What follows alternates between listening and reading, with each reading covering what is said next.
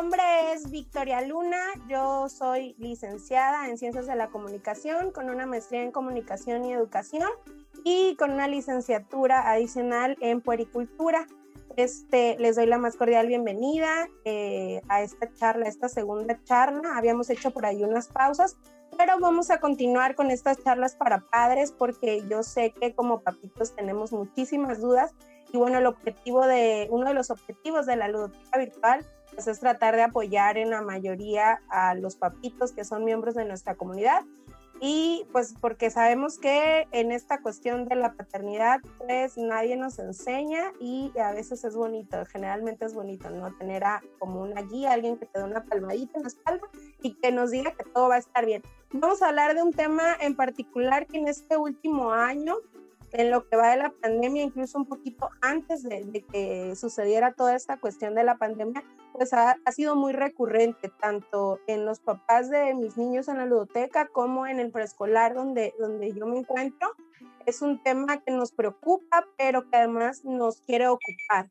Entonces, bueno, vamos a, a empezar. El tema es desarrollo del lenguaje oral en los niños. Vamos a comenzar con una reflexión porque me gusta comenzar siempre con una reflexión que eh, nos ponga a pensar un poquito. Y si dejamos de enfocarnos en todo lo que nuestros hijos no hacen y comenzamos a enfocarnos en todo lo que ya saben hacer, bueno, esta reflexión nos lleva a pensar eh, en esta cuestión. Es muy natural de, la paternidad, de la maternidad, sobre todo cuando somos papás primerizos, que todo el tiempo estamos preocupados, nos sobre preocupamos por las cuestiones de que, y si mi hijo no habla, y es que todavía no aprende a caminar, y es que esto, y es que lo otro, y todo el tiempo estamos muy enfocados en las cuestiones o en los logros, en las habilidades que no domina, cuando deberíamos de enfocarnos más, pues, en las habilidades que sí logra dominar, ¿correcto? Bueno, vamos a comenzar.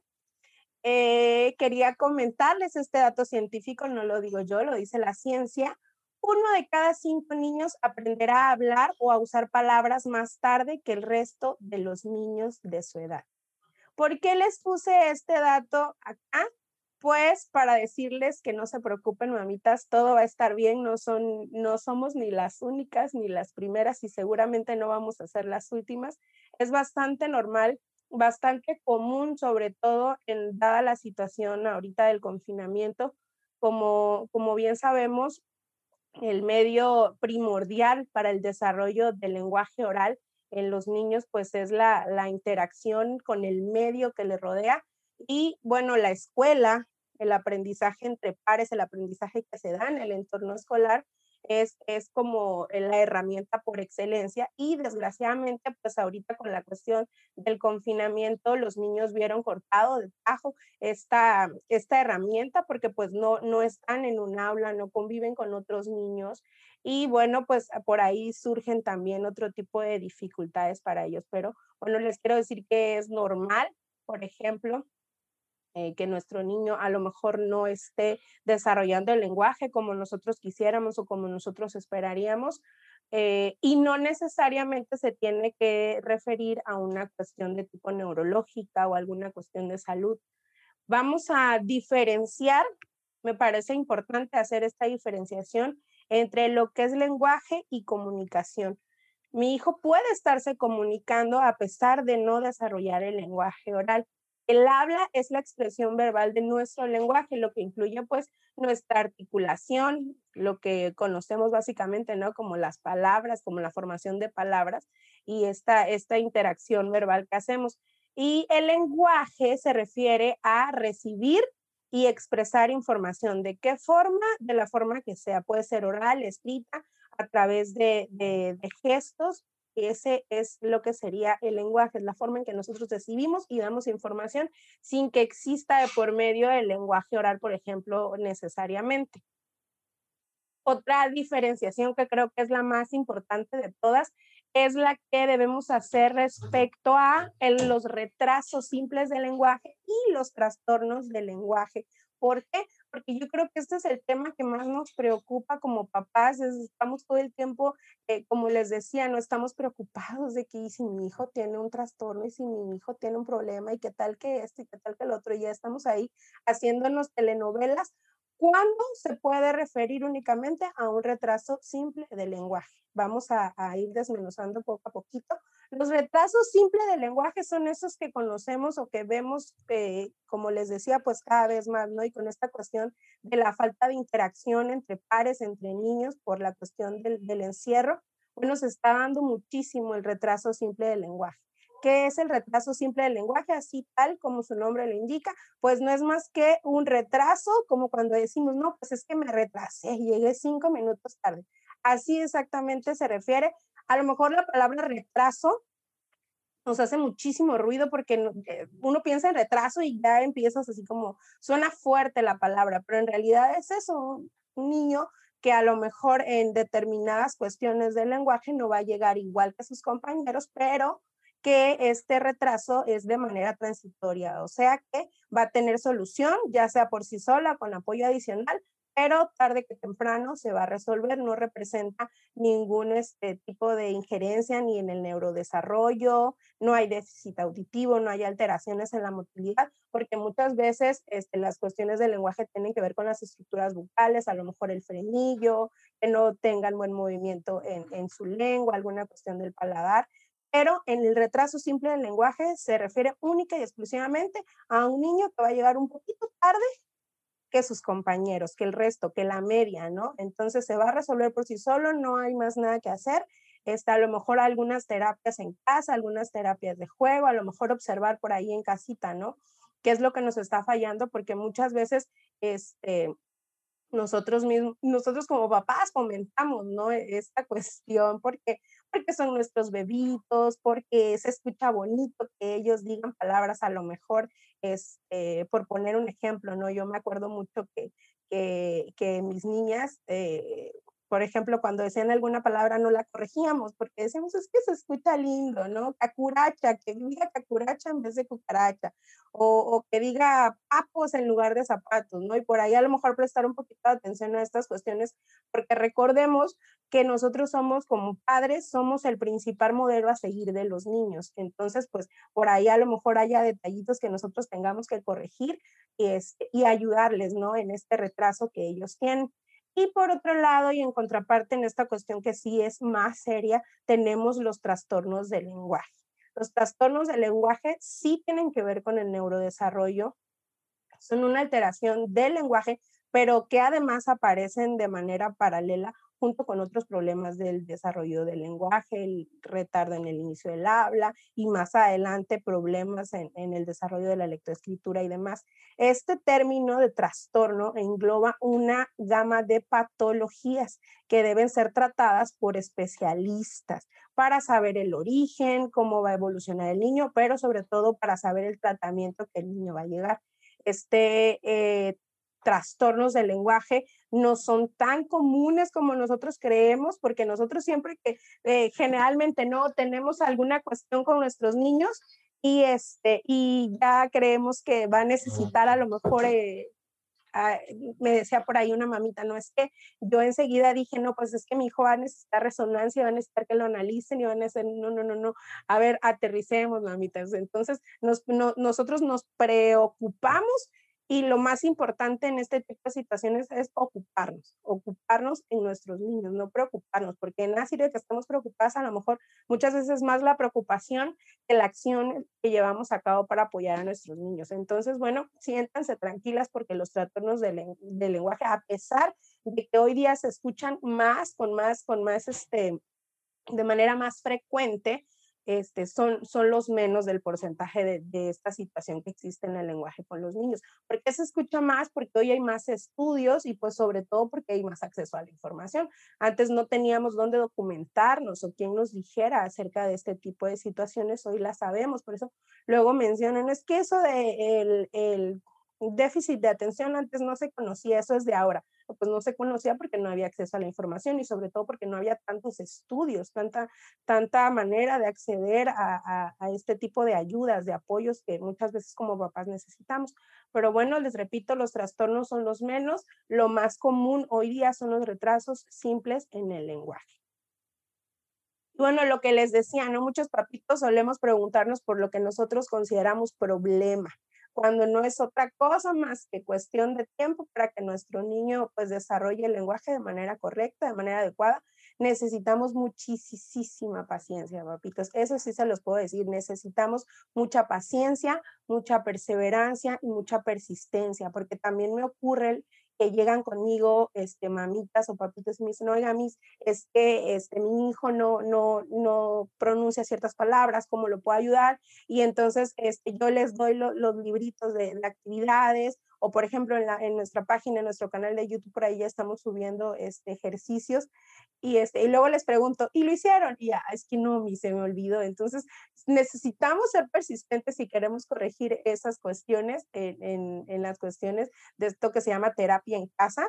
Tenemos que ser pacientes también con nuestros niños. Y bueno, Re, eh, retomando ¿no? la cuestión de los trastornos, creo que es muy importante que eh, cualquiera que sea la corazonada o, que nosotros tengamos o esta, estas dudas que nosotros tengamos, lo, lo chequemos con un especialista, que no nos quedemos con, si por mínima que sea la corazonada, si tú ves que algo no, no, no va bien con tu niño, tú sientes que, que algo anda por ahí, este, que se sale de, de, la media, que se sale del rango, este, sigue tu corazonada, porque hay trastornos que sí son serios y hay trastornos que mientras más este, pronto se inicia el tratamiento, pues menos serán las repercusiones que tendrán en nuestros hijos.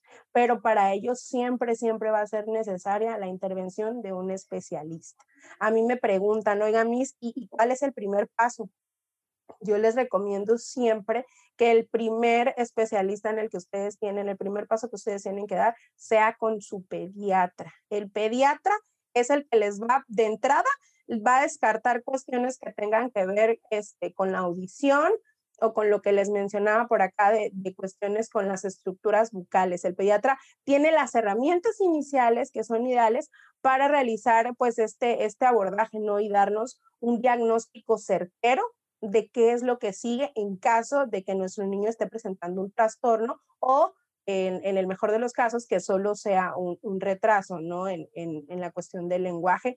Incluso si llega, si llegase a, hacer un, este, un trastorno, pues él tiene como la preparación para darles ese seguimiento y orientarlos a ustedes como papás sobre qué es lo que sigue de manera certera, porque muchas veces, y este, y lo digo con el mayor de los respetos, ¿no? Este, hacia los colegas, pero muchas veces corremos primero con un psicólogo o con un terapeuta. Y, la verdad es que lamentablemente, este, como dicen, pagan justos por pecadores, pero lamentablemente corremos con el terapeuta y el terapeuta te quiere meter esto y te quiere meter lo otro y te quiere meter lo otro y ya le tienes que hacer esto. Entonces, eh, el, primer, el primer especialista que yo siempre les digo a los papás, vayan con el pediatra.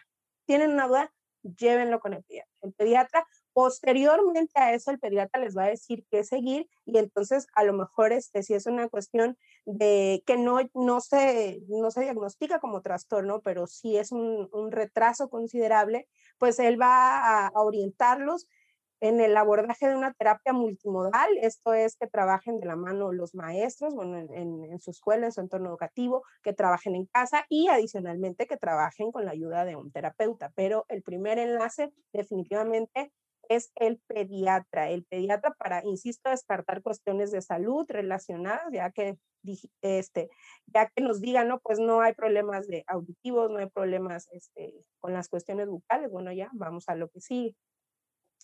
Para saber entonces qué es normal y qué no lo es, lo que les decía, hay que estar muy atentos para detectar si hay alguna alteración o algún retraso en el habla de nuestros niños muy en claro tenemos que tener que cada niño evoluciona a su ritmo. Siempre se, lo se los digo, se los dije en la plática anterior de lectoescritura. Lo primero que tenemos que quitarnos como papitos de, de, la cabecita es comparar a nuestros niños. No volten a ver a los demás niños, porque cometemos ese error de estar, es que incluso con nuestros mismos, nuestros mismos hijos, los, los mayores, y ya estamos, no, pues es que este, eh, mi hijo mayor eh, a esa edad ya hablaba o a esa edad ya caminaba y ahí estamos comparando, ¿no? Con el primito o con el compañerito, ¿no?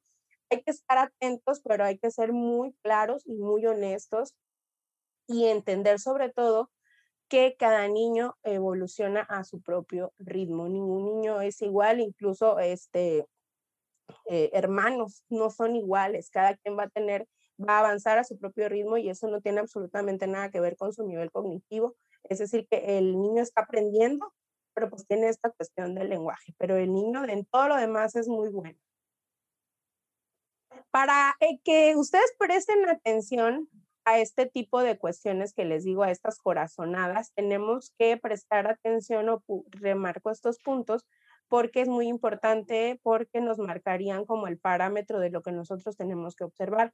Primero, tenemos que estar muy atentos a lo que entiende nuestro hijo, lo que se conoce como lenguaje receptivo, lo que él entiende. Si tú le das una orden, y tu hijo la sigue correctamente, entonces tiene un buen lenguaje receptivo. Hay niños que no, que no, este, a lo mejor no pueden hablar, no pronuncian bien, pero tú les das una orden por, por insignificante que parezca la orden y el niño la sigue. Entonces tú le dices, recoge el juguete, recoge el zapato, levántate, siéntate este, vamos a acostarnos y todo, todo ese lenguaje que manejas, él lo entiende, entonces quiere decir que ha alcanzado un nivel de lenguaje receptivo adecuado para su edad. Lo siguiente a lo que hay que poner atención es al lenguaje expresivo, que es lo que el niño dice. Lo que les decía en un principio, no es lo mismo que el niño no pueda pronunciar o no o tenga palabras que a lo mejor no le entendamos, pero se comunique. Los niños cuando están empezando a hablar y están en esta etapa que, que tienen su propio idioma, como normalmente solemos llamarlo, ¿qué dijo? Pero el niño eh, se expresa, el niño está buscando los medios para entender. Me, me, gusta contar mucho esta anécdota de una de mis niñas, porque la cuenta mi, mi mamá, eh, le estaba diciendo la, la pandela, y mi mamá le decía, ¿la qué? La pandela, ¿la qué? Le decía, ahí estaba se desesperó la niña, le agarró y le la bandera, le hace aquí, aquí, y le hace, ¿a qué se refería? A la bandera. La niña intentó expresar algo y al final ocupó un gesto, un, este, una mímica para darle a entender a la abuela que se refería a una bandera. Entonces, cuando nuestro niño hace este tipo de acciones, nuestro niño también tiene consolidado el lenguaje expresivo. Y bueno, por otro lado, tenemos las cuestiones que tienen que ver, como les decía, con las estructuras bucales, cuando eh, tenemos a la boca, a la lengua, al paladar, eh, hay, hay, niños que les cuesta un poquito más de trabajo porque tienen una cuestión de frenillo y bueno, esta cuestión sí tendría que ser más del tipo médico, lo que les decía, el pediatra va a determinar este tipo de cosas y por último, este, y bueno, sin, sin importar el orden en el que se las estoy dando, pero está esta cuestión, el desarrollo de los sonidos, que es lo más común, ¿no? no mi hijo no pronuncia bien, ¿no? Mi hijo no tiene claridad cuando está hablando, no le entiendo y tengo que preguntar.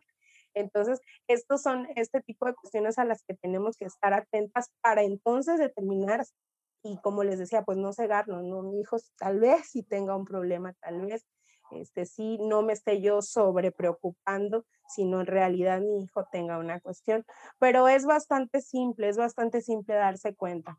Cuando un niño no tiene un juego estructurado, cuando es un niño que está jugando, pero de repente avienta los juguetes y los tira, no juega normalmente a un niño, tú le das unos muñecos y entonces empieza con los muñequitos, hola, ¿cómo estás? Y en su idioma, ¿no? A lo mejor no le entiendes y está, y está ahí diciendo, eh, está tratando, ¿no? En, en su mundo y a su entendimiento de jugar. Ese es un juego estructurado un niño que avienta, que tira, que no sabe compartir, que no sabe jugar con otro niño, eh, no tiene consolidado el juego estructurado y también es un foco rojo.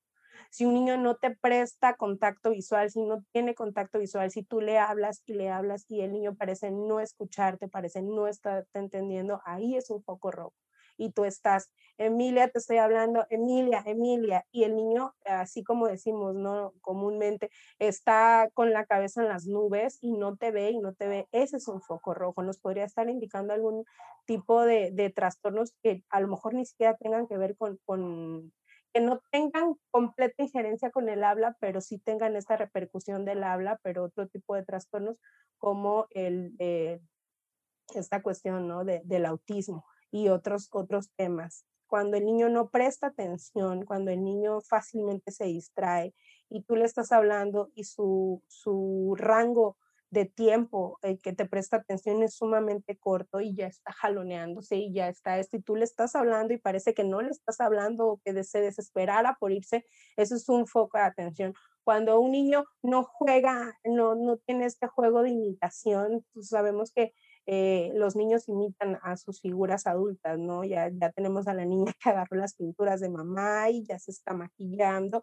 o al niño que juega como papá y ya se pone las botas y es, es que me voy a trabajar o platicas con él y ya te, te dice, ¿no? En su, en su lenguaje, como lo tenga, a lo mejor muchas veces no se le entiende, pero le entiendes que te está diciendo, o por ejemplo con la cuestión de princesas y superhéroes, ¿no? Ya imita y ya eh, te empieza a hacer así, que se siente princesa o que es un superhéroe y que va a volar. Este, este es el juego de imitación. Si el niño no tiene este tipo de, de conductas, entonces ese, ese es un foco rojo.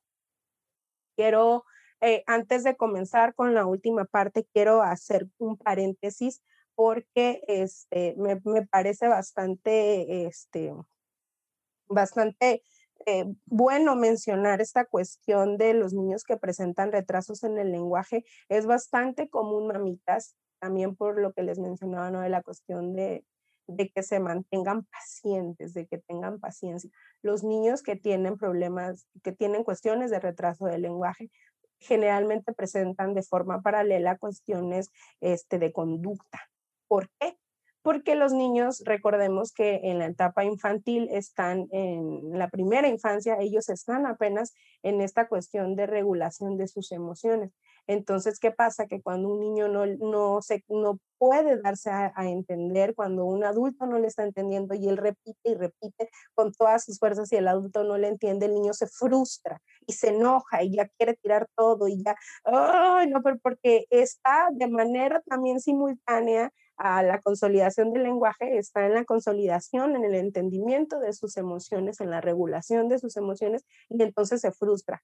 Y un ejemplo claro es que hasta uno como adulto, cuando alguien te está diciendo algo y, este, y, tú lo repites y esa persona dice, es que no te escuché, me repites, y tú, es que, es que me repites y ya la tercera que esa persona te está pidiendo, me repites, y estás, ay, ya nada, porque hasta nosotros nos pasa. Entonces, imagínense a los niños chiquitos cuando no se pueden dar a entender o no pueden comunicar lo que quieren, se frustran también y de repente tiran todo y es bastante normal que, que lo hagan de este modo, que se expresen de este modo. Entonces, este, repito, la paciencia es fundamental en este tipo de procesos. Y bueno, ahora sí ya, para, para ir a la parte final, me gusta terminar siempre con tips con juegos para, para practicar en casa. Yo los englobé en estos tres pilares, me pareció a, manera de, experiencia personal englobarlos de esta manera. El primero de ellos dice todo el día, todos los días. ¿A qué me refiero con eso? No me refiero a que ustedes vayan a estar todo el día ahí sentado con el niño diciéndole pronuncia bien o vamos a, no, sino me refiero a que busquemos la manera. Yo sé que como mamás trabajadoras y como amas de casa, este, trabajadoras también, pues el tiempo que tenemos es mínimo porque apenas estamos terminando de lavar los trastes del desayuno y ya tenemos que preparar la comida y apenas terminamos una cosa y ya tenemos que estar con las tareas y entonces no hay tiempos, no hay lapsos en que se presten para que nosotros estemos ahí con los niños. Sin embargo, ¿a qué me refiero con todo el día, todos los días?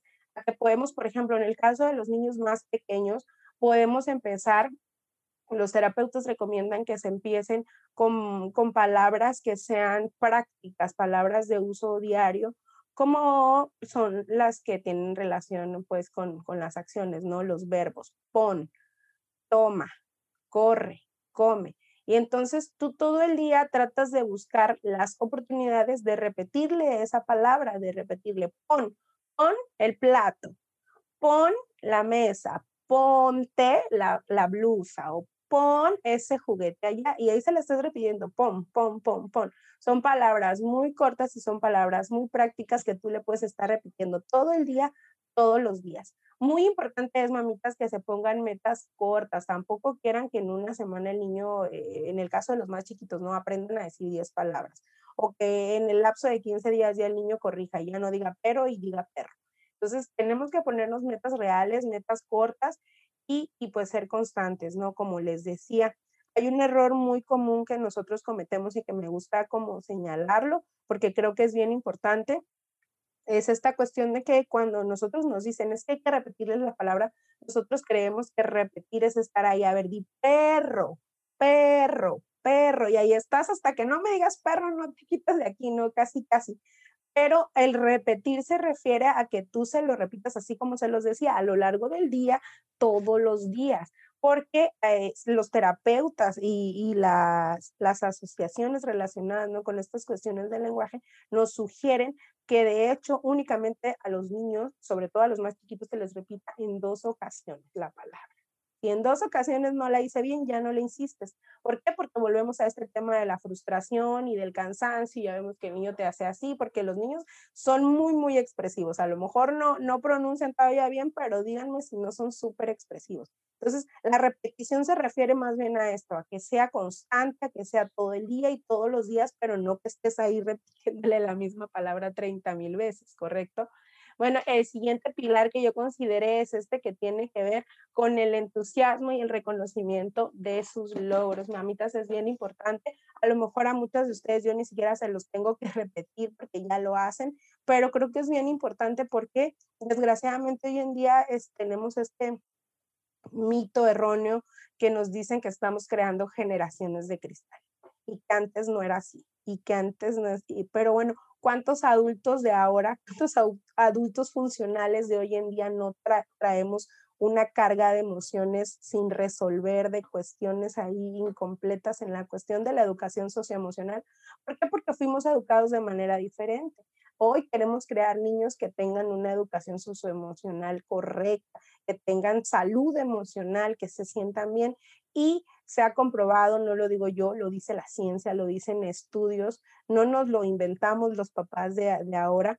Esta, esta, cuestión de reconocer los logros a los niños es muy importante en los cimientos de, su, de sus emociones. Cuando tú reconoces a tu hijo, eh, eh, y comenzando, ¿no? Retomando la frase inicial, cuando tú reconoces los logros de tu hijo, te lo prometo, mamita, que le cambies el panorama. Si yo, que solo soy su maestra, les puedo comentar la experiencia y muchos papitos que tienen, que tienen niños conmigo se darán cuenta en las clases. Cuando yo a un niño le digo, bien, guau, es como, eh, o sea, se sueña, el niño es como lo logré. Entonces, cuanto más ustedes que son, que son las mamás, que son los papás, entonces cuando ustedes les aplauden los logros, cuando ustedes les reconocen, porque a lo mejor para nosotros no es nada del otro mundo que pase de decir, no sé, papo a decir papato.